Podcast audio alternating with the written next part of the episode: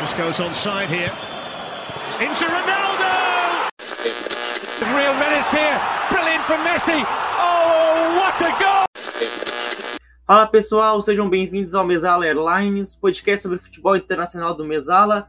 Eu sou Marcos Cardoso e hoje a gente vai falar um pouquinho sobre a Premier League, mais especificamente sobre seis equipes fora do Big Six que vem surpreendendo nesse início de temporada lá pela Inglaterra. E hoje eu tenho aqui novamente comigo o Kainan Moraes. Seja bem-vindo, Kainan. Ah, boa noite, Marcos. Um bom dia ou também uma boa tarde para quem estiver ouvindo o podcast.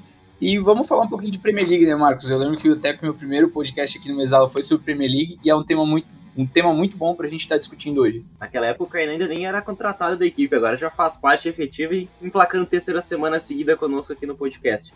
Também temos a estreia dele, novo integrante da equipe do Mesala, contratado nos últimos dias, Fábio Ramalho, seja bem-vindo, Ramalho. Fala, Marcos. Boa noite, boa noite, Kainan. Bom dia, boa tarde para quem não estiver escutando. Muito feliz de estar participando pela primeira vez do podcast. Espero que seja o primeiro de muitos, para falar de um tema que eu gosto muito, que são times de fora do Big Six da Premier League. Sou muito fissurado nesse universo alternativo, vamos dizer assim, do, do futebol. Então vamos lá que a gente tem bastante coisa para falar. Isso aí, pessoal, isso aí. Vamos começar então pelo líder da Premier League, da atual Premier League, que é o Leicester. O Leicester, desde que foi campeão inglês em 2016, já não surpreende a mais ninguém quando faz boas campanhas. Até em off, antes de entrar aqui no ar, eu e o Kainan estava trocando uma ideia. Já consideramos o Leicester quase que uma das equipes grandes, mas a gente sabe que ainda falta algum, algum patamar, algumas outras conquistas para a equipe chegar ao, ao topo, chegar e deixar de ser um Big Six, virar um Big Seven, digamos assim também. Uh, antes de iniciarmos, acho que seria interessante começar falando pelo Unvard, que continua cada temporada sendo artilheiro do time. Agora é o artilheiro da Premier League ao lado do Rio Minson com oito gols. Temos um setor defensivo que perdeu o Harry Maguire na última temporada, mas com o turco Soyuncu e agora com o Fofana vindos do Saint-Etienne, formam novamente uma dupla de zaga muito forte, muito sólida. Ainda temos o Johnny Evans, que é um excelente zagueiro, já foi cogitado nas duas, já foi do Manchester United já foi, já foi pretendido pelo Manchester City também.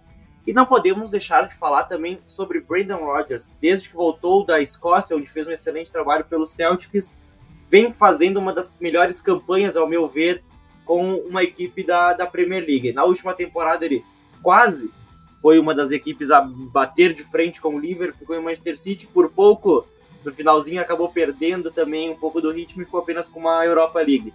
Kainan, suas considerações sobre o Leicester de Brandon Rodgers? É, eu acho que hoje é impossível a gente falar de, toda, de todo o processo que o, que o Leicester passou pós-título é, de 2016, pós a saída do Ranieri, sem citar o Brandon Rodgers, que na minha opinião talvez seja o epicentro de como efetivamente o Leicester hoje tipo se encontra no patamar onde eles estão. É tipo, além do Brandon Rodgers, obviamente, o, talvez o protagonista do Leicester, do, do Leicester seja o, o Vardy, também é impossível, foi um dos artilheiros da temporada passada, é um jogador muito bom, mas também conectado ao Vardy, a gente vê o motivo do, do Leicester ter caído um pouco no final da temporada passada, onde faltou, vamos assim dizer, faltou gasolina no final da temporada para que o time continuasse engrenando. A profundidade de elenco foi algo que pegou muito, o time se tornou até um pouco previsível e acabou perdendo a vaga na última rodada para o United naquele, naquele, naquele 3 a 1 então, é, essa, essa lição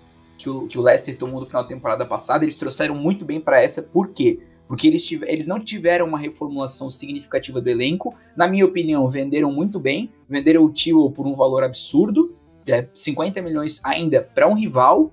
Então, na, na, minha humilde opinião, eu não acho que o Tio seja um jogador de 50 milhões. Então, assim como o Maguire, eles conseguem se livrar de jogadores, se livrar entre aspas, de uma maneira que consegue, consegue é, manter o time financeiramente ativo no mercado. Trouxeram o Fofaná, um, um, jogador que já essa temporada tem sido muito importante no, no sistema defensivo do Brandon Rodgers e do Leicester nessa, nessa linha de 5 que eles defendem.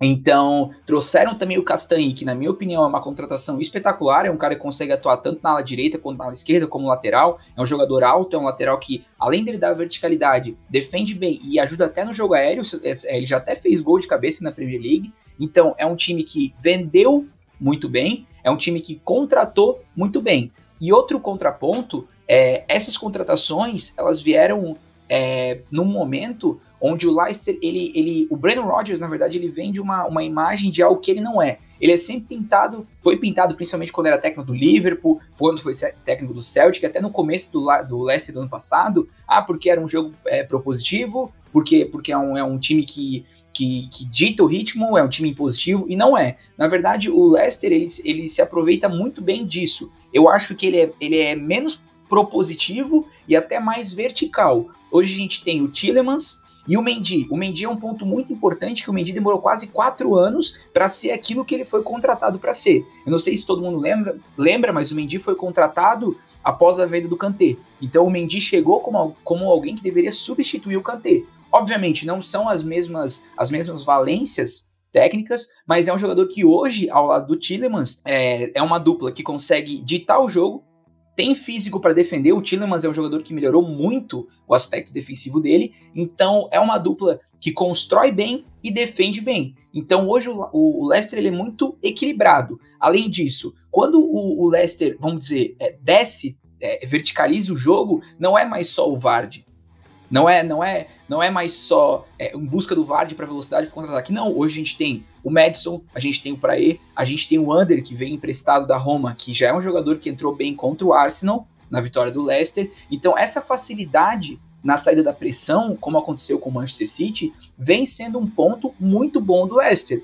Então, é, é, o jogo pro, propositivo ou impositivo não quer dizer que o time que o time vá ganhar, que o time seja superior. Não, o Leicester tem usado da própria estratégia para estar tá onde para estar tá hoje onde eles estão, em primeiro lugar da Premier League. E não só isso, como o Leicester hoje publicamente já admite interesse na, Euro, na Europa League, coisa que geralmente os times medianos da medianos entre aspas da Inglaterra acabam não fazendo, acabam não dando foco na Europa League, que também é um bom caminho a trilhar. Quando tu quer fazer uma fundação para virar um grande time europeu, a Europa League é uma boa opção. Não é um campeonato tão fácil como, por exemplo, o, o ano passado o Overhampton até deu certa atenção, foi eliminado, então é uma competição boa para se trilhar um caminho. Então, hoje o patamar do, do Leicester é um resultado da, da estruturação pós-Ranieri, pós-título da Premier League. Eu acho muito difícil que o Leicester ganhe um título de novo da forma romântica como foi. Eu acho que se ganharem outro título, vai ser fruto de toda essa reestruturação. Agora, com as contratações do Fofaná, que eu já falei, do Castanhe, e não, não é uma contratação, mas que também é alguém que, que, que, que hoje é o que deveria ser, é o próprio Mendy.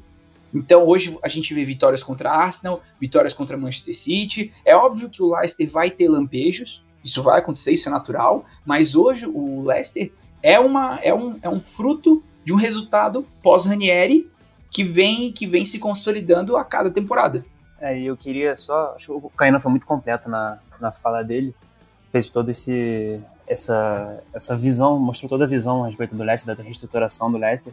Eu queria só destacar alguns pontos, alguns, alguns dados, números mesmo, para corroborar, corroborar o que ele disse. É, o Vardy, como o Marcos falou no, aqui na apresentação do Leicester, não só é um dos artilheiros da Premier League, como ele também é um jogador muito decisivo. Ele faz gol em momentos decisivos, em jogos decisivos. Então, a gente teve dois jogos recentes em que o Leicester venceu por 1 a 0 e nos dois o gol da vitória foi do Vardy, contra o Arsenal e contra o Wolverhampton. A gente teve o hat-trick do Vardy contra o Manchester City, só isso, né? A gente teve dois gols do Vardy contra o West Bromwich também na vitória do, do Leicester. Então, é um jogador que garante pontos para o Leicester jogador que permite o Leicester brigar na parte de cima da tabela por conta desses gols decisivos, não só pelo número de gols, mas também pelos, pelos gols importantes, pelos gols decisivos, pelos gols nos confrontos grandes que o Leicester tem. E, inclusive, esse é um ponto interessante, falando dos confrontos contra os times do Big Six, do Leicester contra os times do Big Six. É, nessa temporada, até aqui nas oito rodadas, eles enfrentaram o Arsenal e o City e venceram os dois. É, é difícil a gente pegar um time do, de fora do Big Six que consiga, em um turno, vencer pelo menos um dos times do Big Six. E vencendo dois, os dois confrontos que tiveram até agora, nos dois eles venceram, então acho que é um ponto também a se destacar. Sem contar que o Leicester até aqui tem 100% de aproveitamento fora de casa, são quatro jogos e quatro vitórias. E falando um pouquinho do Fofaná, é um jogador que eu particularmente não conhecia, não acompanho o futebol francês de perto, então é um jogador que eu não conhecia. E eu fiquei muito curioso para saber como é que ele ia se comportar na Premier League. 35 milhões de euros, então não foi uma, uma bagatela, foi, foi um preço que, que você, você espera um retorno, você espera algo quando se paga 35 milhões de euros, um jogador de 19 anos. E, e até aqui são três jogos como titular, e nesses três jogos como titular o Leicester não tomou gol. Eu vi o último jogo do Leicester, a gente tá gravando aqui hoje na oitava, depois da oitava rodada. O jogo do Leicester contra o Wolverhampton, Fofana fez uma partida incrível. Foi é, uma atuação segura, perfeita defensivamente, nenhuma falha, saindo por baixo, interceptando, desarmando, fazendo tudo completo, completo, completo. Fiquei muito impressionado com ele. Então foi uma contratação muito boa, assim como o Castanho, como o Kainan falou, que joga tanto pela direita quanto pela esquerda, pode jogar mais adiantado, mais de quadro. Também foi uma contratação muito boa. E, e sobre o Brandon, Brandon Rodgers, Marcos falou que em determinado momento da temporada passada eles o Leicester fez que poderia bater de frente com o Liverpool, com o City. Eu acho que eles até chegaram a bater de frente, sim. É, se a gente voltar mais ali pro, pro início, do, pro meio da temporada passada, o Leicester ficou boa parte do campeonato na frente do City. É, só que com o segundo turno, principalmente depois da volta da, da parada por conta da pandemia, é, pela falta de profundidade no elenco, o time acabou caindo um pouco e acabou perdendo até a vaga na, na Champions League. Mas eu acho que, assim, dos times de fora do Big Six, sem dúvida, o Leicester é, é o mais forte, é o mais preparado para brigar na parte de cima da tabela. E, e se tivesse que apontar um, uma zebra que pudesse conquistar o título, inclusive acho que essa temporada é uma temporada bem, vamos dizer assim, bem plausível para que ocorra alguma zebra, conta do, de tudo que aconteceu, do calendário louco, com o jogo quarto e domingo, quarto e domingo, algo que não estão muito acostumados na Inglaterra, como nós aqui estamos acostumados no Brasil. Então, eu acho que poderia ser o Leicester, essa zebra. Eu acho que. Que nem sei se na verdade seria tanta zebra assim, por tudo que o, que o Kainan já apontou. Descendo um pouquinho na tabela, a gente chega até o quarto colocado, Southampton. Uma das equipes que o Leicester varreu, digamos assim, na temporada passada foi um sonoro 9 a 0 em pleno St. Mary Stadium. Uh, o Southampton, mesmo com essa derrota, manteve o Ralph Hasenhutel como treinador da equipe, um treinador que demorou a encaixar o seu estilo de jogo na Inglaterra, mas tinha de boas campanhas no RB Leipzig, principalmente na primeira temporada da equipe na elite da Alemanha, ele foi o treinador que conduziu ao vice-campeonato da Bundesliga. Dois pontos que eu gostaria de destacar nessa equipe antes de passar a palavra para os companheiros são dois jogadores, na verdade, um de meio de campo e um também no setor de ataque. O primeiro é o Danny Ings no ataque, que depois que saiu do Liverpool, ele encontrou novamente seu futebol, que o levou aos Reds na lá por meados de 2015. Um jogador muito importante para o, o desempenho da equipe do, do Saints. É um jogador exime um atacante, fazedor de gols. Ele não é forte, ele não é alto, ele é baixinho e, e franzino, digamos assim, mas ele consegue fazer muitos gols e gols bonitos.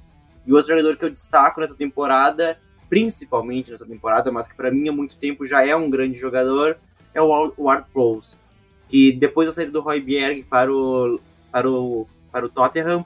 Ele assumiu o meio de campo em definitivo, assumiu o brasileiro de capitão e é quem conduz e é o cérebro, digamos assim, desse Southampton. Kainan, contigo, Southampton. É, antes, de eu, antes de eu falar do Southampton, Marcos, é o time que eu, que eu sempre, desde que eu me lembro por gente, é o time que se eu pego o FIFA eu faço carreira com eles. Do meu primeiro futebol manager que eu joguei efetivamente, eu fiz uma carreira com o Southampton. Então sempre foi um time que me chamou muita atenção é aquele time que tu busca um pouco é, saber um pouco da história e conhecer mais, né, tipo, sobre isso. E vendo o Southampton hoje, a gente sempre vê a criação de projetos. Como foi até o caso com o Pochettino, depois o, o Kemen pegou, fez até um, um, um, trabalho legal, não tão bom quanto o Pochettino, mas enfim. E hoje com, com o Russell Huttle, a gente vê um time que, que é, é, acho que é a palavra que define a resiliência mesmo. É, depois de eles tomarem 5 a 2 pro Tottenham, apesar do perderam o primeiro jogo pro Palace, depois é, 5 a 2 pro Tottenham alguns jogos depois. E o que se espera de um time como o Southampton, sem grandes estrelas, sem, sem nenhum tipo de, de, de, de, de talento world class, uma, jogadores geracionais, vamos assim dizer, que caia, que o rendimento caia. Isso é o, isso é o que mais se espera. E a verdade é que depois que eles perderam de 5 a 2 pro Tottenham, eles empataram com o Chelsea 3 a 3 que foi um jogo que eles chegaram a ganhar de 3 a 0 e depois foram cinco vitórias, incluindo sobre o Everton e sobre o Villa. 4 a 3 sobre o Villa, e 2 a 0 sobre o Everton. Então é um time que, que é, eu, tava, eu tava tentando, tentando buscar uma palavra, mas a gente vê os jogadores do Southampton correndo o tempo inteiro. A gente vê pressão o jogo inteiro. Então, assim, é um time que não desiste. E outra coisa, é, o, apesar do, do Hasselhoff ser austríaco, ele vem de uma escola alemã de técnicos. Então, é, a gente até vê o jogo do, South, do Southampton, de certa forma, e dadas as devidas é, circunstâncias de comparação com o Klopp. É, até é, a estratégia utilizada é o, o, counter pressing, vamos assim dizer, ou o press, ou enfim, como qualquer um queira chamar. E essa estratégia, ela, ela visa recuperar a bola no campo de defesa do adversário, porque assim tu, tu diminui o tamanho do campo e é ali que tu consegue, consegue é, fazer que o time haja com intensidade da melhor forma e sem cansar tanto assim os jogadores. Esse, esse eu acho que é um ponto muito interessante do, do Hasselhutl, porque ele incute nos jogadores uma, uma, uma vontade, é, ele, ele consegue passar a ideologia sistêmica, do, a ideologia sistêmica dele para os jogadores. Então não vira mais o Hasselhutl como técnico mandando os jogadores fazerem alguma coisa. Parece que é um pouco mais natural. E essa resiliência do Southampton prepara eles para resultados ruins. Então, assim, após a, o 9 a 0 da temporada passada, o time melhorou muito. Isso a gente tem que dar para o Hasselhutl, porque não é fácil tomar 9 a 0 em casa e ainda assim continuar melhorando. Então, assim, para essa temporada a gente teve a chegada do T. Adams, que jogando ali do lado do Danny Ings, é, faz uma dupla muito boa. O Danny Ings, que é um jogador, que é um, que é um atacante que consegue atuar nas extremidades, ele volta para receber. Eu até vi alguém comparando ele com, com o Harry Kane, obviamente, né? Tipo, na, na, na, nas devidas proporções, mas é muito interessante até achar essa comparação, porque tu já, tu já pensa, é, saindo um pouco do assunto Southampton, que o Ings pode ser um bom substituto para o Harry Kane na seleção. É basicamente um substituto imediato para caso de lesão, caso de suspensão. Então, o Southampton hoje vai criando um jogo muito bom e o Ings não se torna mais aquele centroavante como ele, ele era pintado no Liverpool, mas sim um gerador de jogo. Então, é, ele busca essa, essa, essa área externa, ele busca voltar a sair da área para tentar gerar o jogo. Então, é, é, é, um time muito interessante. Eu também vi bastante gente falando que talvez essa seja a temporada de firmação do, do Hasselhutl sobre o Southampton. Eu não vejo dessa forma. Eu acho que essa temporada ele acaba dando prosseguimento a essa evolução. Eu acho que se ele trilhar um caminho diferente de como foi, como foi o Pochettino, que é ir para um time maior, maior entre aspas, né, para um, um, um maior poderio financeiro, então talvez seja essa temporada de formação do Hasselhutl, mas talvez não do Southampton. Então eu acho é, bem interessante essa temporada, porque é uma temporada típica temporada pandêmica, enfim, é, a gente não sabe bem o que esperar. Os jogadores eles estão num, numa frequência física um pouco diferente. Então, hoje o Big Six ele, ele, ele, ele, ele, como é que eu posso dizer? Ele não é mais tão fixo. Não são sempre aqueles times brigando por algo, ou algo ou um ou outro tentando alguma coisa diferente. Não, a, a tabela tá bem diferente do que a gente achava que ia estar. Tá. A gente tem um Manchester United que toma 6 a 0 do Tottenham, depois ganha do Everton. Então, a gente também tem o Liverpool que toma 7 do Aston Villa. Hoje o Liverpool já figura entre os líderes, mas são resultados que a gente não espera. A gente tem o Manchester City, que ano passado é, ficou em vice colocado, apesar da distância larga para o Liverpool. Esse ano toma 5 do Leicester em casa. Então, é, é, eu acho que essa temporada típica é a temporada perfeita para times como a gente já falou do, do Leicester, do Southampton, de brigar por alguma coisa. Brigar por esse top 7, top 8 da tabela, talvez beliscar uma vaga numa Europa League, Tá? É difícil que isso aconteça? É, porque assim como, assim como não tanto o Leicester hoje, mas como os outros times que a gente vai acabar falando, a profundidade de elenco pega, o poderio financeiro pega muito. Mas eu acho que a perspectiva hoje do Southampton, obviamente, é muito melhor que a temporada passada. E se o Hasselhutl continuar no, no Southampton por mais algumas temporadas, eu acho que ele tem de tudo para fazer cada vez o time não mais virar como era antes. Que eh, às vezes a gente até vê gente brincando que o, que o Southampton é o time B do Liverpool, que prepara os jogadores para mandar os melhores para o Liverpool. E, não, e se o Hasselhoff continuar o projeto, não precisa mais ser assim. Não precisa, não precisa ser taxado como, como um time de meio de tabela que prepara jogadores para os times melhores da, da, Inglaterra. E sim virar um dos melhores times da Inglaterra. Então acredito muito no Hasselhoff para esse projeto, caso ele fique.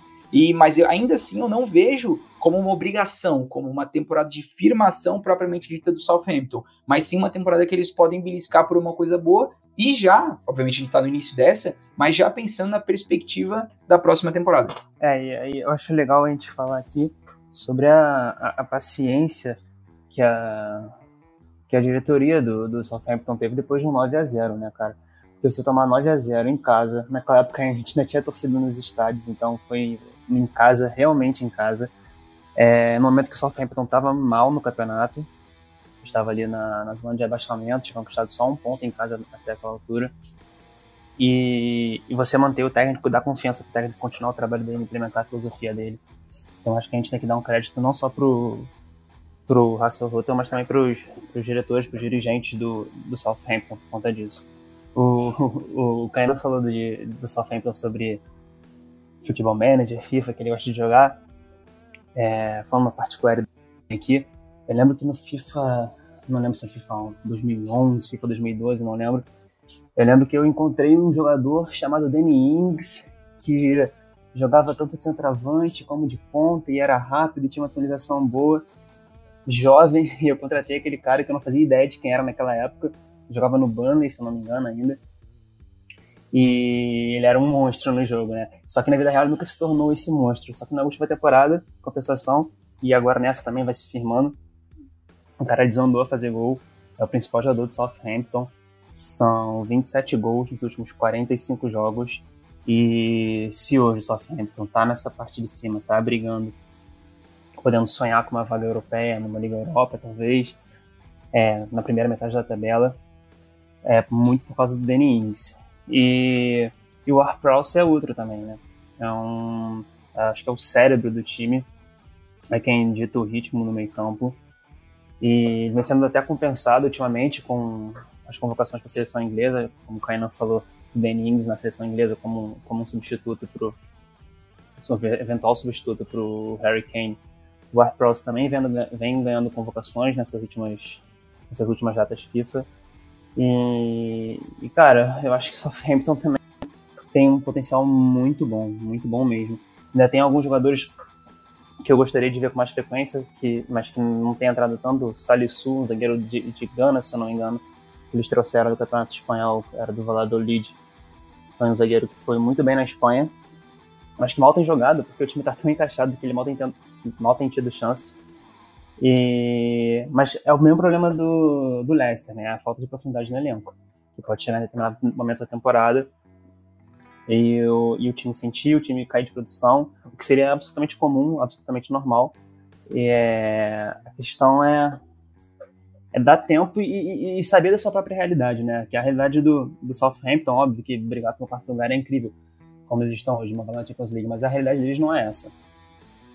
Então, é saber que se cair de rendimento é algo normal, é dar continuidade para o Hazelhutton, é confiar no trabalho dele, porque como o Kaina falou também, já foi, foi, é um treinador que já tem um trabalho muito bom no, no Leipzig, que já mostrou que tem qualidade, que tem potencial. Então, eu acho que o Southampton pode ficar ali na primeira metade da tabela, brigando na parte de cima, talvez. Descendo duas posições na tabela de classificação da Premier League contra o Aston Villa. Uma equipe que na última temporada quase foi rebaixada, se salvou na última rodada, manteve no cargo o Dean Smith, um treinador já rodado em algumas equipes menores da, da Inglaterra. Lembrando que o Villa é uma das equipes mais históricas da, da Premier League, é, uma, é um campeão europeu, um campeão da Champions League. E vive momentos bem dramáticos nos últimos anos, figurou por muita tempo, muitas temporadas na Championship, voltou na última edição, quase caiu, mas se manteve. Muito por causa de um jogador, Jack Grealish Acho que os colegas vão concordar comigo e muitos dos que acompanham a Premier League concordam comigo. O Grealish é um dos mais habilidosos e melhores jogadores vistos em território inglês nessa temporada, na última temporada e possivelmente para os próximos anos. Até trocando ideia com o Kainan também, antes a gente entrar no ar, é legal ver a relação do Grealish com o Aston Villa, porque ele já teve propostas e preferiu ficar por lá. Nessa temporada a equipe montou um elenco um pouquinho melhor, chegou o Ross Barkley, do Chelsea por empréstimo. Para mim, é um jogador que pode deixar o Grealish melhor colocado em campo, deixar ele mais deslocado para a esquerda, sem ter que voltar tanto para marcar. E chegou o homem gol que equipe precisava, que não foi o Wesley, o brasileiro na última temporada, e agora é o Watkins. Foi artilheiro da Championship com o Brentford na temporada passada. O Villa já goleou Liverpool, já goleou Arsenal. Ramalho, começando por ti agora, o que, que tu tem para falar da, dos Villains e será que conseguem beliscar uma vaguinha na, em, alguma, em alguma competição europeia? Cara, eu acho que a temporada passada do Vila foi muito, muito aquém do que, pelo menos eu, esperava, né? É, era um time que tinha alguns, alguns, alguns talentos individuais, o principal deles, como você falou, o Grealish. É, tinha o, o Mings, é um bom zagueiro, o Douglas, na seleção brasileira, um bom, um bom meio-campista. É, eu, acreditava que o Wesley pudesse ser esse homem-gol, mas acabou não sendo. É, acabou que a lesão também atrapalhou um pouco ele, não teve uma sequência tão, tão, tão grande de jogos. Mas, mas eu acho que o Dean Smith fez um trabalho um pouco abaixo do que ele podia ter feito na temporada passada com o elenco que ele tinha em mãos. Não que o elenco fosse uma maravilha, mas era muito melhor do que. Mas era para fazer muito mais do que brigar contra o rebaixamento até a última rodada e ser salvo praticamente num milagre, né? Muita gente não esperava que eles se salvassem eles acabaram se salvando na última rodada. É, talvez ele tenha sido mantido pela identificação que ele tem com o time, torcedor da Aston Villa declarado, ia ao, ia ao estádio é, desde, desde pequeno, junto com o pai. Inclusive, ele perdeu o pai por conta da Covid também no meio da pandemia. Talvez isso também tenha sido um, um, um ponto para a diretoria pegar um pouco mais leve com ele e, e tê-lo mantido no cargo. E e, e agora nessa temporada, como você falou, é uma equipe que goleou, goleou o Liverpool, goleou o Arsenal, são vitórias é, inesperadas a do Liverpool, então foi um negócio de maluco, um 7 a 2 E agora o Grealish, que era um jogador, que ainda é, na verdade, que na minha opinião segura bastante a bola, em alguns momentos eu falo, larga essa bola, mas ele não larga, justamente pela qualidade que ele tem, às vezes eu olhava, olhava pro lado e, e não tinha alguém com quem dialogar, o Wesley é um jogador não muito técnico, o Trezeguet também, às vezes, falta um pouco de técnica nele. Agora, em compensação, ele tem o, um Watkins, que é um jogador que, que, apesar de ser artilheiro também, é um jogador com, com uma técnica um pouco mais refinada em relação ao Wesley, por exemplo. É, então, tem o Bar Barkley também, que, que chegou por empréstimo do Chelsea. Então, ele tem ali ao seu redor, principalmente na parte ofensiva, é, com quem dialogar, dialogar melhor. E, e esse início do Grealish é, é, é, incrível, né? São, são, são, quatro gols, cinco assistências, é o, o nome do time, seleção inglesa. É, volta e meia ele é especulado no Manchester United. É, eu acho que uma hora ou outra vai acabar acontecendo, porque ele tem futebol para time grande, cara. E o, e o Watkins foi um jogador que também nas primeiras rodadas ele demorou a engrenar, não fez gols, começou a cair uma desconfiança, principalmente por valor pago nele, foram 30 milhões de euros pelo Watkins. É um jogador que tinha feito 25 gols na, na, na Championship da temporada passada pelo Brentford, um jogador que foi muito bem na segunda divisão inglesa. Mas depois daquele jogo contra o Liverpool, ele guardou um hat-trick, as coisas começaram a andar para ele, né? Fez um hat-trick no Liverpool, depois contra o Arsenal, ele guardou mais dois. Enfim, eu acho que, que, o, que o Aston Villa tem se encontrado agora, sabe? O lugar do Aston Villa não era onde foi na última temporada. Acho que seria muito, muito triste o Aston Villa ser rebaixado, apesar de, de até certo ponto merecer um rebaixamento pelo futebol que ele, que ele mostrou, que ele jogou. Mas, mas é um time, como você falou, cara, que tem uma tradição enorme, campeão europeu, e eu acho muito legal a gente ter esse, esses times na Premier League, sabe? Para sair um pouco do, dos mesmos de sempre, de ah, Manchester United, Arsenal, Liverpool, como como os gigantes, sabe? Mostrar que o futebol inglês é o que é, porque tem outros gigantes, sabe? A gente tem um Everton, que é um time grande, que é, a gente tem um Leeds, que é um time de respeito, um Nottingham Forest, e o Aston Villa é um desses times também. Então, eu acho muito legal o Aston Villa fazer uma campanha interessante, como eles vêm fazendo. Eu torço muito para eles que eles possam se manter, e eu acho que eles têm capacidade total de se manter na Premier League. Eu acho que, não sei se eles vão continuar brigando na parte de cima da tabela até o final do campeonato, é, apesar dessas vitórias imponentes para cima de Liverpool e Arsenal mas eu acho que, que o lugar deles é na, é na, Premier League e pelo futebol que eles têm apresentado essa temporada, aí sim eles estão mostrando que merecem ficar assim na Premier League. A única, a única coisa que eu, que eu vou discordar do Ramalho é que eu, particularmente falando, não gostaria que o Grealish saísse do Aston Villa justamente por essa identidade que ele tem não só com o time, mas com a cidade. Eu acho que, eu particularmente falando, eu gosto muito dessas histórias do futebol. Esses jogadores, ah, o Totti, Del Piero, que passam a carreira inteira num time. Eu, eu acho muito bonito isso. Obviamente, a gente sabe que o Totti deixou de ganhar inúmeros títulos, talvez, em em transferências para o Real Madrid, o Del Piero também já foi linkado a vários times, mas essa questão, principalmente para a cidade, ainda mais Birmingham, que é uma cidade onde a, comunidade futebolística ela é muito bem muito bem separada, eles veem o futebol até de uma maneira diferente do que talvez a, os grandes polos, os grandes, os grandes polos não, né? Porque Birmingham é a segunda maior cidade da, da, da Inglaterra. Mas, mas diferente dos polos europeus, vamos assim dizer, onde às vezes o jogador é criado numa cidade, num, num time menor e vai para um time maior posteriormente, eu acho que o Grealish tem não só futebol, mas personalidade para criar um projeto dentro do, do, do, Aston Villa, assim como ano passado, na, ano, ano passado, perdão, ano retrasado, quando o Villa disputava a, a Championship, o Villa sem o Grealish e o Villa com o Grealish já era um time completamente diferente. Ou seja, essa liderança, é, esse, talvez até esse amor que ele tem pelo time faça com que ele corra mais que o normal. Ah, até dá pra dizer, ah, Caio, tá romantizando até um jogador. Não tô, mas vendo o jogo a gente vê isso. Que existe outra entrega. E ano passado eu acho que o Vila brigou com o rebaixamento até o final do campeonato justamente pela, pelo que tu mesmo falou, a falta de diálogo entre os jogadores entre a disparidade técnica entre o Grealish e talvez as outras opções. O Wesley não sendo aquilo que esperavam que ele fosse. O, o Tyron Mings ano passado teve um ano, não vou dizer ruim, mas é, acabou é, alternando entre altos e baixos. Então, hoje o Aston Villa está numa situação completamente diferente. Hoje você tem duas ótimas opções no gol, que é a questão do Martinez, que hoje está na seleção argentina, e do Tom Hito, que também já, já, já teve convocações, no passado fez um bom ano com o Burley. A gente tem a evolução do Douglas Luiz, que depois que ele chegou no Vila, ele, ele era reserva do, do Nakamba. Então a, a, a gente acaba percebendo é que demorou para o Douglas Luiz virar o que ele é hoje. Hoje ele está ali jogando contra o Uruguai, sendo camisa 8 da seleção brasileira. Então, é, já é um 8, 8 no sentido figurado, obviamente, mas jogando, jogando efetivamente pela seleção.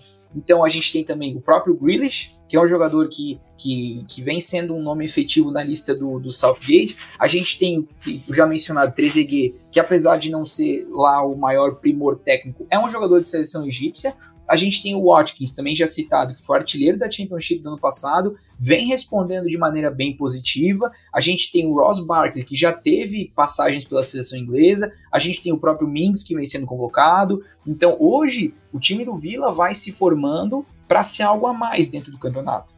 Não acredito que vá brigar por algo muito, muito significativo. Para mim, a maior briga do Vila já foi ano passado em não ser rebaixado. A gente sabe a diferença do, do, do ganho com direito televisivo que um time de Championship tem para um time que permanece na Premier League. Então, essa vitória para o Villa já foi muito importante, ter, se, ter perpetuado a presença na, na Premier League. Esse ano, eu já vejo eles muito mais tranquilos para brigar. Então, até se a gente pegar uma relação de pontos, ano passado, se eu não me engano, o Villa terminou com 36 pontos.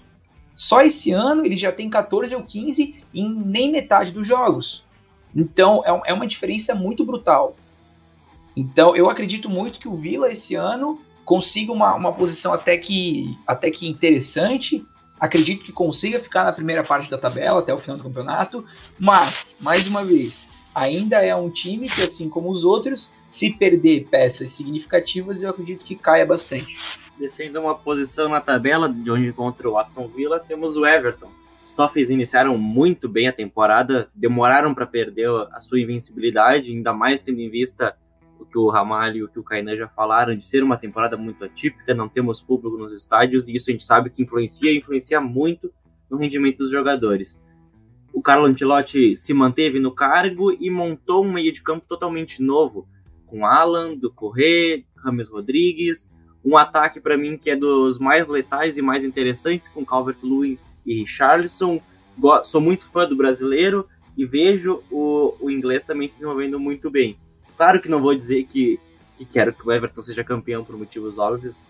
Quem escuta e quem me acompanha sabe que sou um torcedor do Liverpool. Mas é interessante ver essas equipes, assim como a gente já falou do Aston Villa anteriormente, é interessante ver essas equipes tradicionais e que por muito tempo ficaram atrás dos, do Big Six, digamos assim, voltando a ter protagonismo voltando a ter jogadores importantes, como é o caso de um Ramos Rodrigues, que já foi um dos melhores de uma Copa do Mundo, já foi artilheiro de uma Copa do Mundo, e tendo um treinador que é o Carlo Ancelotti, que dispensa comentários, é um dos fora de série, um dos maiores da história do, do futebol, também podemos dizer assim. Kainan, Everton e essa, esse grande início dos Toffees nessa temporada da Premier League? É, eu acho que essa temporada o Everton veio para fazer o que já era o que já era planejado há muitas temporadas, né? Tiveram bons resultados, ganharam bons jogos, mas já começaram a cair. O jogo do, o último jogo do Everton mesmo contra o Manchester United foi, foi, foi bem apático, bem atípico, é, e ainda mais contra o Manchester United, que é um time que, que alterna entre ótimos e péssimos momentos. Eu acho que o problema do Everton é, foi ter sido é, ter, ter, se tornado dependente de determinados jogadores, como é o caso do Ramos Rodrigues. O Everton é um com ele e um sem ele. Ele até jogou contra o Manchester United, mas o Manchester United montou a defesa de uma maneira que conseguiu é, cancelar muito bem o jogo dele. Mas para mim, inclusive foi uma coisa que uma vez eu estava estava lendo no Twitter sobre isso, que a, o elenco do Everton, principalmente defensivamente, ele é muito escasso, é muito limitado. Então, é, é falta uma profundidade de elenco defensiva, porque do meio para frente é um time muito bom. É um time que conseguiu se reforçar bem, trazendo Alan, trazendo do Corrêa, é, tendo o Calvert Lewin tendo uma ótima temporada, o Richarlison também se firmando ali na ponta esquerda. É, é, é, um, é um time com uma perspectiva muito boa. Mas hoje, na defesa, a gente tem Michael King, o Hallgate, que não é um. É, joga de zagueiro, mas também joga de volante, lateral direito, consegue quebrar um galho ali em, outros, em outras posições. A gente tem o garoto da base, que é o Bran White, e o Mina, que não é lá um dos zagueiros mais confiáveis que se pode ter no elenco. E eu trouxe um dado bem interessante que é, é uma lista que foi feita até dia 14 de novembro, sobre os jogadores que já se machucaram ou foram suspensos do Everton. E isso a gente tem Coleman, o Jojo Kenny, o Lucas Dean, o Hallgate, o Brent White, o Gabney, o Tosun, o próprio Richarlison, o Alan, o Ben Godfrey, que é um, que é um, que é um zagueiro que o, que o Everton contratou por 27 milhões do Norwich, o Fabian Delph, o Gomes, o Davis e o próprio Rames. Então, só nessa lista a gente já tem três nomes da defesa. Então, o Everton hoje, ele é um, ele é, ele é um bom time, ele é treinado por um, como tu mesmo já citou, Marcos, um dos maiores técnicos da história, mas ele é um, ele é um time, é, falando nesse, né, nesse quesito de, de, de, vamos dizer, um jogador saudável, o Everton peca muito nisso. Ali na lista também a gente tem o Lucas Dean, que é um jogador importantíssimo para o sistema, o Coleman, que vai voltar, já estava um tempo sem jogar. Então, a gente tem o Fabian Delph também, que é um jogador que já perdeu os jogos, que é um jogador importante taticamente. A gente tem André Gomes, o Davis, que é o garoto da base, que é muito bom. Então, eu acho que o Everton é um elenco bom, como eu já falei, tem um bom técnico, tem boas peças para ser um time que vai brigar por uma coisa, por alguma coisa importante, mas que depende muito e muito da questão da saúde dos jogadores, de se vão continuar saudáveis ou não. Enfim, eu acho que o Everton está muito refém desse caso e é por isso que eu acredito que dos times que a gente falou até agora, apesar do início arrasador do Everton, é o time que a perspectiva vai ficando cada vez mais negativa. É, e, e como, como o Kainan falou, acho que um que se, o Everton foi um time que se reforçou muito bem no meio campo, é, praticamente reformulou seu meio campo, né, com o Alan do Correia e e, e Rames. E o Alan e o Rames, inclusive, são, são jogadores que já, já trabalharam com, com o Ancelotti, o Alan no, no Napoli, o Rames no, no Real e no, e no Bahia. Mas, assim, eu acho que há quanto tempo que a gente já vem falando de, de Everton, de expectativa, há quanto tempo a gente vem falando da, da nossa expectativa em relação a Everton para que o time brigue na parte de cima da tabela, né? Quantas temporadas a gente já vem falando isso? Que todo ano o Everton monta um time bom, monta um time legal, mas sempre fica abaixo das, das expectativas. É, seja com o Marco Silva, com, com o Kuman, é, na própria temporada passada já com, com o Ancelotti pegando no, o time ali no meio para o final da temporada, mas também parando ali mais ou menos na, na zona intermediária da tabela. É, então acho que, sabe, acho que já deu, né? Tá, tá na hora do Everton virar essa chave, porque é um time grande, é um dos maiores campeões ingleses em, em número de títulos. É, e, e, e, eu acho que, assim, elenco tem, apesar de, de todos esses problemas por conta, por conta de lesão apontados pelo Kainan. Eu acho que, se a gente comparar com, com outros times de fora do Big Six, o Everton está muito bem servido em, em termos de elenco. E, a gente viu nas últimas temporadas uma, uma ascensão do, do, do Overhampton, uma ascensão do, do Leicester, uma ascensão do próprio Southampton agora nessa temporada e, e o Everton estagnado. Então eu acho que é, chegou a hora do Everton mudar esse, esse patamar, subindo o degrauzinho. É, a contratação do Ancelotti na temporada passada eu achei muito interessante. Era um cara que estava meio esquecidinho ali, de lado, no, no Napoli. E, e chegou pro, pro Everton para mudar esse patamar, como eu falei, porque é um cara que é um dos maiores da história. Então, acho que, assim, tá na hora do Everton é, voltar pro lugar de onde, onde ele nunca deve, deveria ter saído, né? Porque, como eu já falei na, na minha última fala a respeito do Aston Villa, acho que esses times eles têm que estar sempre na, brigando por título, brigando na parte de cima da tabela, porque são times grandes e, e quanto, mais, quanto mais times grandes brigando na parte de cima, melhor para o campeonato. É, eu estou muito diferente do, do Marcos, que está torcendo um pouquinho contra o Everton, por ser torcedor do Liverpool. Eu não, eu já torço para o Everton brigar sim, incomodar o Liverpool, incomodar o City, incomodar quem tiver pela frente, porque é o que a gente já espera há muito tempo do Everton, sabe? Então, acho que chegou a hora disso. Logo abaixo do Everton, temos o Crystal Palace. Para mim, das equipes que nós vamos citar hoje, talvez seja a que menos tem material, menos tem a jogadores, a com menos valor financeiro também para investir em grandes contratações, mas que surpreende por estar em um oitavo lugar, uh, em posições que pode brigar por uma Europa League no mínimo. Não vejo assim, não vejo que vai ser uma equipe que pode se manter diretamente ali, mas é interessante ver como se inverte alguns papéis, assim como a gente falou do Aston Villa brigando na última temporada até o reba contra o rebaixamento. Temos o Crystal Palace também, que ao meu ver, com Wilfried Zaha, um dos melhores jogadores fora do Big Six, acho que é muito subestimado por algumas pessoas que acompanham futebol. Ele é muito craque, ele é muito fora da curva, e a gente vê isso quando ele está em campo e quando ele não está em campo. O Palace é uma equipe com ele e uma equipe muito pior sem ele. Uma contratação também que eu achei muito interessante é o Ezi, um jogador que joga fácil, era do Queen's Park Rangers na última temporada. Ele é rápido, habilidoso, cobrador de faltas é alguém para ajudar o Zaha nesse, nesse meio de campo e nesse ataque do Palace. Também acho interessante a gente ver o Roy Hodgson sendo a cada dia o treinador mais velho, digamos assim, a comandar uma equipe da Premier League. Amário, começando por ti agora. Crystal Palace é a equipe mais fraca, digamos assim, desses dez primeiros? E será que tem material para chegar em alguma competição? Olha, eu diria que não é nem entre os dez primeiros a mais fraca. Talvez se a gente puxar ali até o, atualmente até o 15 colocado, que eu tenho olhando aqui, olhando aqui a tabela, o 15 colocado é o, é o Leeds. Acho que se a gente puxar até o Leeds, talvez ela, em termos de elenco, ele, o Crystal Palace, seja, seja mais fraco, talvez junto com o Newcastle. É, acho que, acho que é até o 15 o, o Crystal é, tem um time mais fraco que, que o restante. Mas, mas assim, eu acho interessante o Crystal Palace, a briga dele todo ano é para se manter na primeira divisão, né? E é sempre uma. Ele sempre exerce essa função dele com, com um êxito invejável, porque é uma equipe que, apesar de ficar na segunda metade da, da, da tabela, temporada após temporada, eles nunca passam por sufoco, eles nunca ficam ali no, fazendo conta na calculadora. É, é sempre uma equipe que termina em 12, 11, 13, mas longe da zona, 10 pontos da zona, mais ou menos fazendo campanhas, campanhas seguras. É, eu acho difícil eles brigarem na parte de cima da tabela.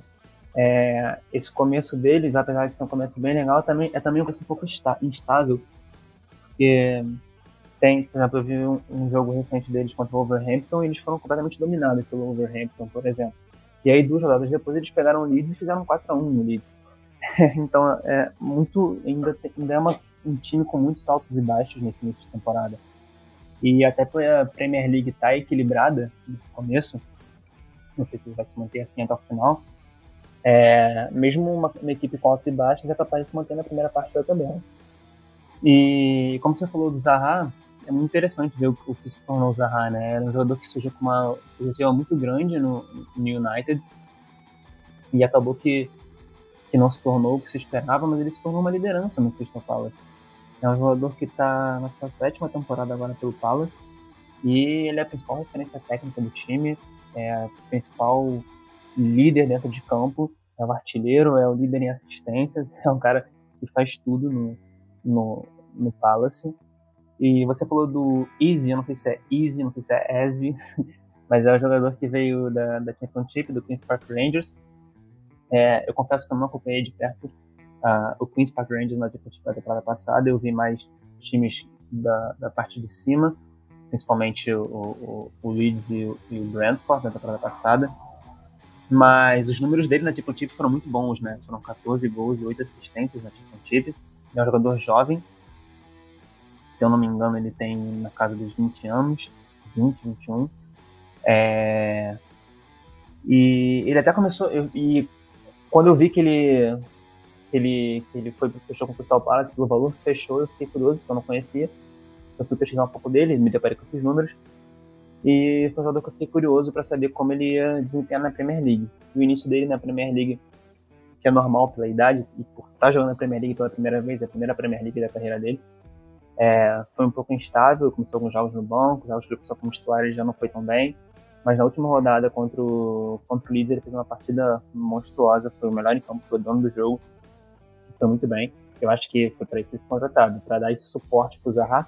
Inclusive, o Crystal tem, tem um quarteto ofensivo de, de jogadores conhecidos, né? Além do, além do Zaha, tem também o, o Townsend, com passagem já pelo, pelo, pelo Tottenham, acho que até chegou a jogar na seleção inglesa, se eu não me engano é, o Batshuayi, o Ayer. Então, assim, pelo menos de nome, jogadores de nome, tem jogadores de nome ali.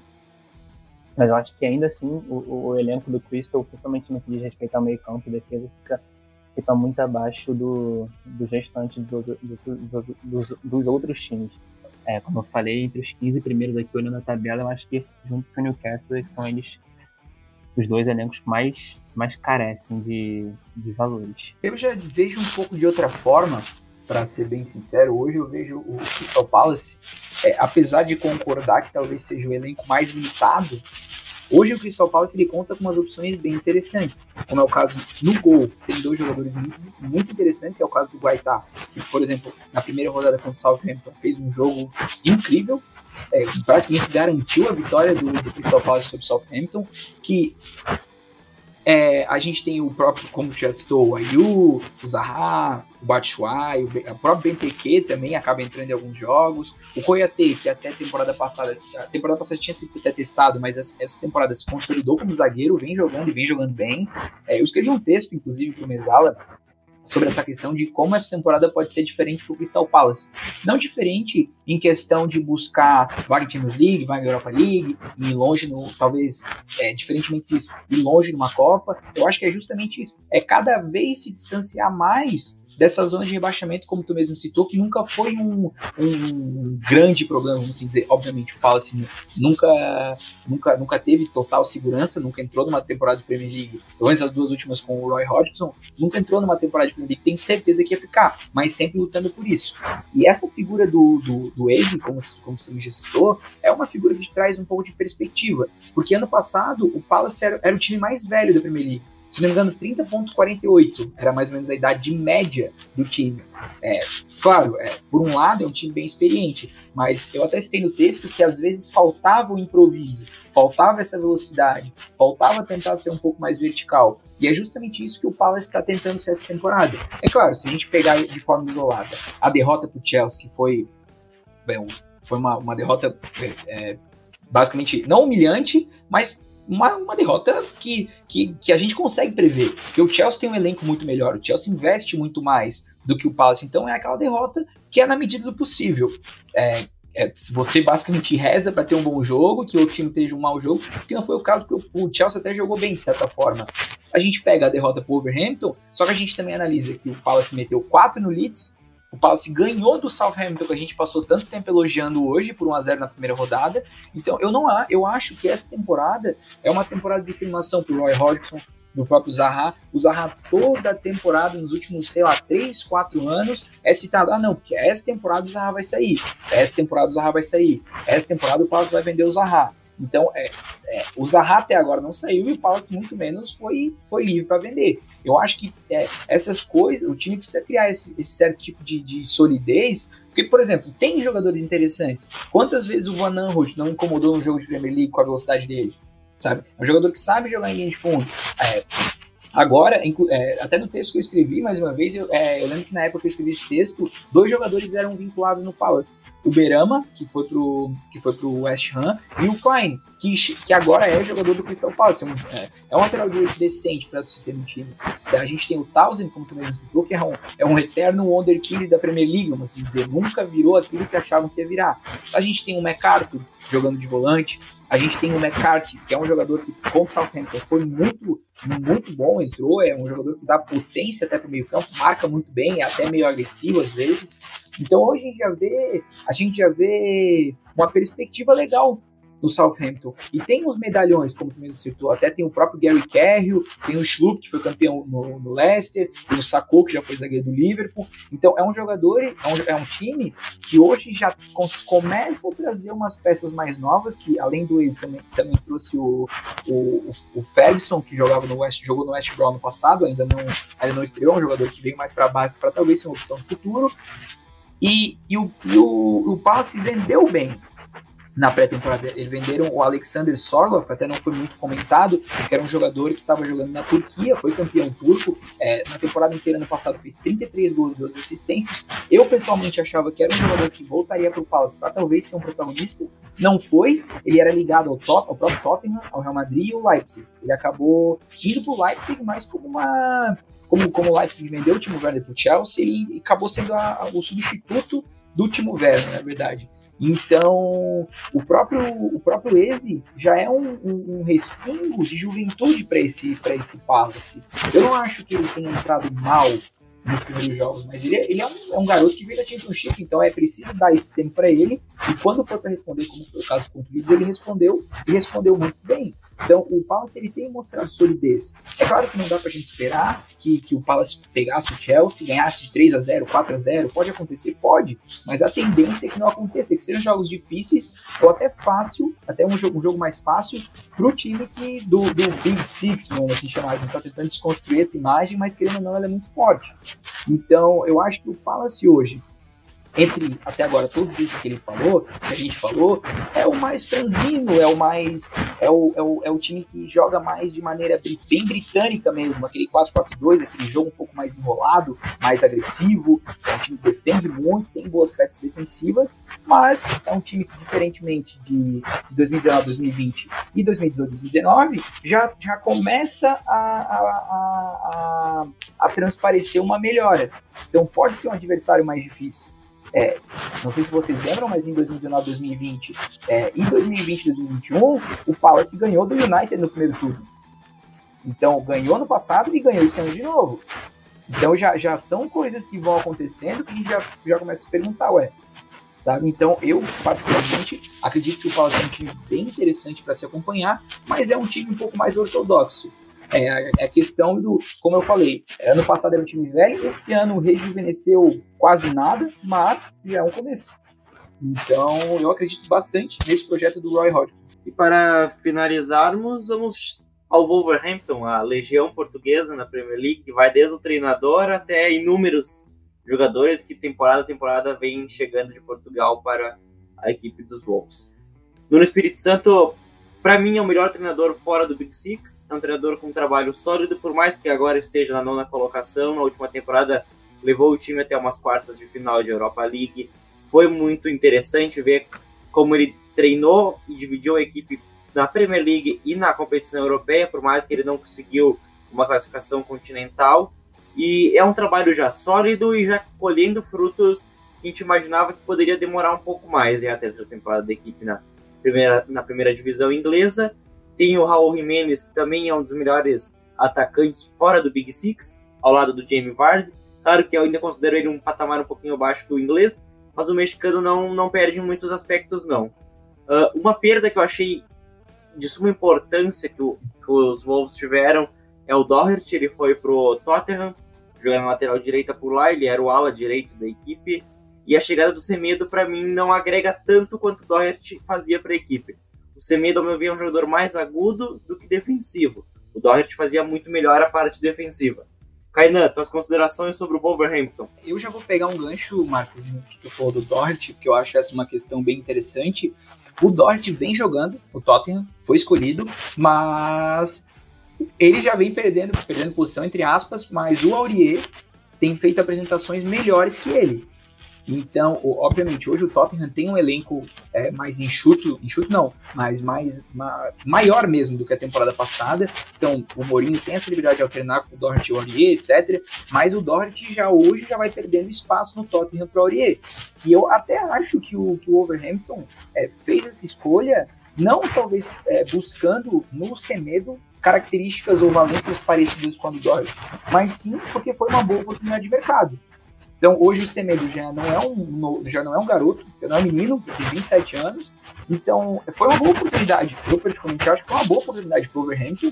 É, concordo contigo quando falou, o, o Semedo tem muito mais características ofensivas do que o Doherty. Mas o Doherty traz muito mais equilíbrio do time. E eu acho que essa questão do Doherty ter saído também mostra uma questão do Overhampton, que é essa questão do. É, são jogadores muito novos, é, como é o caso do, do próprio Traoré, do Podens, do Fábio Silva, que veio recentemente por, por 40 milhões de euros. É, é, tem a. Não é o caso de ser novo, mas teve a contratação do Marçal também para a zaga, do Nori, é, do, próprio, a própria contratação do Semedo. Então, é, esses jogadores mais jovens que eu citei, que é o caso do Adama, do Podens, do Fábio Silva, é, é uma questão que os times já olham para esses jogadores novos. Hoje, por exemplo, a Tutu Sport já fala que a Juventus já está em contato com o Jorge Mendes para contratar o Pedro Neto. Então, o Fábio, o Jimenez, perdão, não, não é novo, mas é um atacante muito bom, por sinal, que é um jogador que gera jogo. Já também, toda a janela de transferência ele é linkado com o Manchester United, com o Manchester City, com o Chelsea, ele foi bastante linkado antes da vida do, da vida do Werner. Então, o Overhampton, ele precisa cuidar muito para não ser esse celeiro de jogadores, onde os grandes ficam só em volta pescando os jogadores, os jogadores que que acabam desenvolvendo melhor. Agora, em relação a desempenho, desde a temporada passada, né, né Marcos e também o Ramalho, é que o, Overhampton já vem se sagrando como um time muito difícil de se jogar contra. É um time com uma, com uma característica bem conhecida, que consegue nessa característica alternar bastante, joga em linha de 5, joga em linha de 3, com ala, com lateral, é, enfim. É um time que, que se prepara muito bem para aquilo. A gente tem um, um Nuno Espírito Santo, que hoje é um técnico cobiçado já na Europa, que, que, que, é bastante conhecido justamente por trazer essa, essa, como tu citou, essa legião de jogadores portugueses. Então, o Overhampton, é, se comparado com o Palace, talvez com o próprio Southampton, até, até mesmo o próprio Everton, é um, é um time que oferece é, uma perspectiva mais equilibrada para o restante do campeonato, justamente por ano passado já ter sido assim. Então, eu acredito muito que esse time do Overhampton, é, é claro, dadas as devidas proporções, tirando o Leicester, que hoje vai ser um time que vai brigar por vaga da, da Champions League, o Wolverhampton é talvez o time mais equilibrado. Então, eu acredito que esse ponto só é o Wolverhampton hoje precisa analisar bem o projeto que eles têm para o futuro. Se é. O Pedro Neto é um jogador recente no clube, já tá para sair para. Sair não, né? Mas já existe rumor que, que a Juventus esteja interessada em jogador. O Adama Traoré já foi linkado numa possível volta do Barcelona. Se não me engano, até o Valência é, o Valência já estava interessado no jogador. A gente tem o Fábio Silva, que hoje chegou por 40 milhões, que o Wolverhampton não vai querer perder dinheiro em cima. Então, ao mesmo tempo que isso é um ponto negativo para o futuro desenvolvimento do time, também é um, é, é, é um fator que já mostra como o time está se preparando financeiramente para as próximas temporadas mesmo. Então, ao mesmo tempo que tu pode perder esses jogadores que são muito bons, tu também tem um dinheiro para se preparar para o futuro. Então acredito que, que essa temporada do Wolverhampton vai ser mais uma temporada assim como a anterior. Eles vão brigar por vaga na Europa League, talvez, talvez na melhor das na melhor da, das hipóteses, eles vão buscar uma vaga em Champions League, dependendo de como for o decorrer do campeonato. Mas eu acho que é um time que oferece bastante equilíbrio mesmo. É, e como você falou, Marcos, é, é um time que estava acima das expectativas nas últimas duas temporadas. E isso o próprio Nuno falou ele foi convidado do, do Bola da Vez, da ESPN, e ele falou que quando ele foi contratado, a expectativa era que nas duas primeiras. Ele foi contratado, o, Wolverhampton estava no Championship ainda, né? Na temporada 17, 18? É, 17, 18. É, tava no Championship e a expectativa era que, na, que ele subisse para a Premier League apenas na segunda temporada, que seria 18 a 19, e depois de três temporadas na Premier League que ele começasse a brigar na parte de cima da tabela.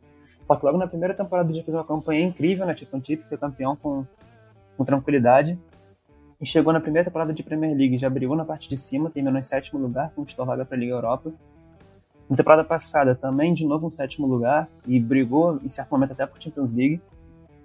E então, como você falou, e como o próprio Nuno falou também, é um, é um projeto que, que já está acima das expectativas que, que foram traçadas inicialmente. É, a respeito da Legião, da Legião Portuguesa, além do, do Nuno, são nove jogadores né, portugueses, de, do goleiro ao centroavante reserva, é, do goleiro ao ponto esquerda, que é Pedro Neto, Podense, quem seja, você tem jogador português. Por todas as posições do Wolverhampton você tem um português. E, e eu acho que, assim, apesar de ter perdido o Dorothy, eu acho que o Wolverhampton teve uma janela de transferências muito interessante, sabe? Conseguiram manter o Jimenez e o Traoré, que foram os, os destaques da equipe na temporada passada, e foram dois jogadores que tiveram muita especulação em cima de que poderiam sair para Manchester United, Juventus, City, enfim, o, o Kainan já falou todas as especulações que tiveram em cima deles. Então, eu acho que manter esses dois jogadores foi muito importante para o Wolverhampton. É, apesar de ter perdido o Dorrit, eu achei a reposição com o Nelson Semedo uma reposição muito interessante. É um jogador que talvez tenha ficado um pouco abaixo das expectativas no Barcelona, mas eu acho que pro perfil do, do Overhampton ele se encaixa muito bem. É um jogador que já mostrou um bom futebol quando, de, quando defendia o Benfica em Portugal. E, e além disso, o Overhampton fez contratações também pensando um pouco no futuro, sabe? Muitos jogadores jovens nessa janela de transferências. Tem o, o Hayat Nori, o ala esquerda, que veio do. É até por empréstimo, né? Mas se não me engano tem opção ou, ou é, obrigatoriedade de compra no final do empréstimo, não sei direito. Mas é uma ala esquerda que veio do Angers da, da, da França, tem 19 anos. O Vitinha, meio-campista, um volante da seleção sub-21 portuguesa, veio do Porto, tem 20 anos. O Fábio Silva, como, como o Caina falou, foram 40 milhões de euros, jogador de 18 anos de idade. É uma, é uma promessa do futebol português. Ele mal tinha jogado pelos profissionais do Porto e foi, foi comprado por esse valor. Então é um time que já está se movimentando para o futuro, justamente para caso perca algum jogador importante, já ter ali desde cedo uma carta de reposição, acostumado com esse estilo de jogo do Nuno, acostumado com esse, esse ambiente português que envolve o Wolverhampton. É, então acho que é um time que tem se movimentado muito bem no, no mercado de transferência. E eu acho que, assim, depois do Leicester, como a gente citou aqui, o Leicester, acho que a gente chegou no consenso que talvez seja o time mais, mais bem preparado para brigar na parte de cima da tabela. Eu, eu acho que o Overhampton, depois do Leicester, é esse time também, sabe? Que tem condições de, de figurar ali entre, entre os primeiros colocados, de brigar por, por vaga na, na Liga Europa, principalmente, e quem sabe numa Champions League.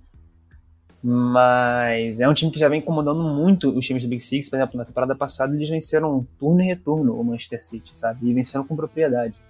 É, então, eu, eu gosto muito do Overhampton, particularmente falando. E por, por mim, eu, eu, eu sou fanzaço do, da Dama Traoré. Acho o cara uma figura incrível, a velocidade que ele tem e a força física. Eu acho um, um jogador muito incrível. E eu queria chamar a atenção só para uma curiosidade sobre o Jimenez e o Cody, o zagueiro capitão do time, tem sido convocado para a seleção inglesa.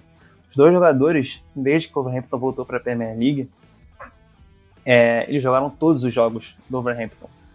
São 83 ou 84 jogos, eu não sou muito bom de matemática, 38 mais 38 mais 8, façam as contas aí. E eles jogaram todos esses, esses jogos. Então, e o Cody, inclusive, todos esses jogos como titular. O Jimenez começou alguns jogos no banco, entrou no decorrer do jogo, e o Colts fez todos esses jogos como titular. Então, é só uma curiosidade, mas que eu acho muito incrível, né? Porque você tem dois jogadores do seu time titular que não perderam sequer um jogo na Premier League desde que seu time voltou para a Premier League há duas temporadas e meia atrás.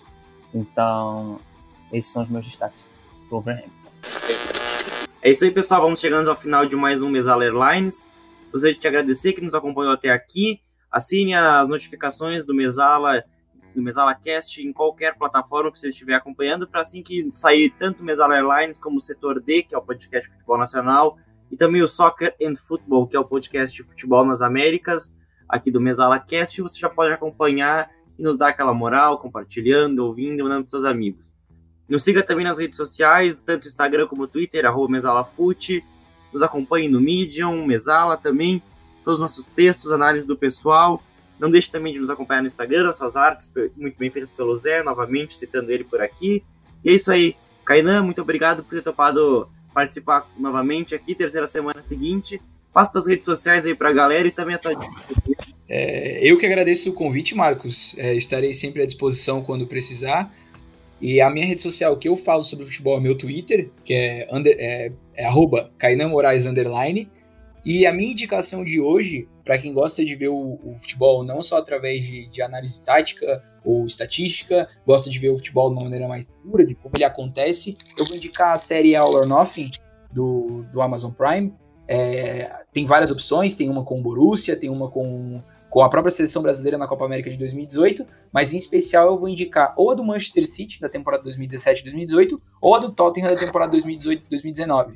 É, perdão, da temporada 2019-2020. São, do, são dois, dois, duas séries, é, mais ou menos um documentário, que falam bastante sobre como funciona o futebol dentro do clube e acho bem válido para quem gosta de futebol entender um pouquinho sobre como isso tudo funciona. Ramalho, Fábio Ramalho, também gostaria de te agradecer pela participação, estreando aqui no, no Mesala Airlines depois de uma semana junto com a equipe. Manda tuas redes sociais aí pro pessoal te seguir, te acompanhar e também tua dica do dia. Fala, Marcos, eu que agradeço o, o convite. Como, como eu falei lá no início, espero que seja a primeira participação de muitas. É, gostei muito de gravar com vocês, gostei muito do, dos comentários do Kainan, muito bons. É, minha rede social, Twitter, é onde eu falo de futebol, mas sem compromisso nenhum, eu faço apenas por hobby é o Fábio, arroba Fábio Ramalho 95 underline. E, e a minha dica é, é um livro, já que a gente está falando de Premier League, é um livro de um jornalista inglês, Alex Bellos, eu não sei se é assim que se pronuncia o nome dele, B-E-L-L-O-S. E é um livro chamado Futebol, The Brazilian Way of Life. É um jornalista que veio para o Brasil, morou no Brasil durante alguns anos, e, e ele nesse livro ele conta, conta várias histórias, vários causos, vamos dizer assim, de sobre o futebol brasileiro e sobre como o futebol influencia na vida do, do brasileiro, da sociedade brasileira, como o futebol e, e, a cultura brasileira são duas coisas que estão completamente interligadas. E é muito legal, porque chama atenção para alguns fatos que para a gente pode ser algo cotidiano, algo, algo normal, e que para alguém vindo de fora não é tão normal assim. Por exemplo, eu tô lendo o capítulo agora, é um eu não acabei de ler ainda, tô lendo. É, eu tô lendo um capítulo que chama atenção para as nossas superstições, para as nossas, nossas manias como, como torcedor de futebol. Algo que pra gente é comum, por exemplo, chamar um padre para benzer equipe na pré-lição, por exemplo, a gente cansa de ver isso.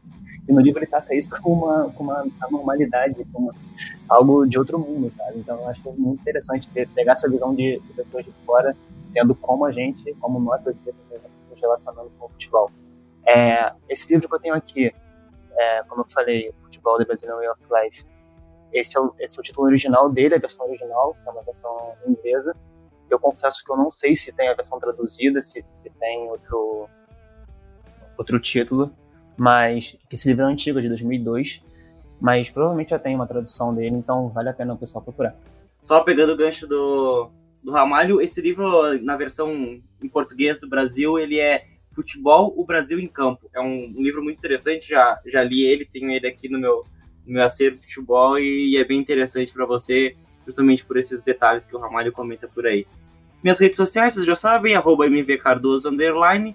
E minha dica do dia é o podcast Correspondentes Premier, feito pelo João Castelo Branco e a Nathalie Gedra, além do Ulisses Neto e Renato Senise, que são os principais correspondentes do futebol inglês do Brasil, que acompanham diretamente lá de Londres essa magnitude que é o campeonato inglês. Mais uma vez, obrigado Kainan, obrigado Ramalho e principalmente obrigado a você que nos acompanhou até aqui. Fiquem ligados aí no, nas redes sociais do Mesala, que estamos divulgando sempre nossos textos, nossos podcasts. E até a próxima. Valeu!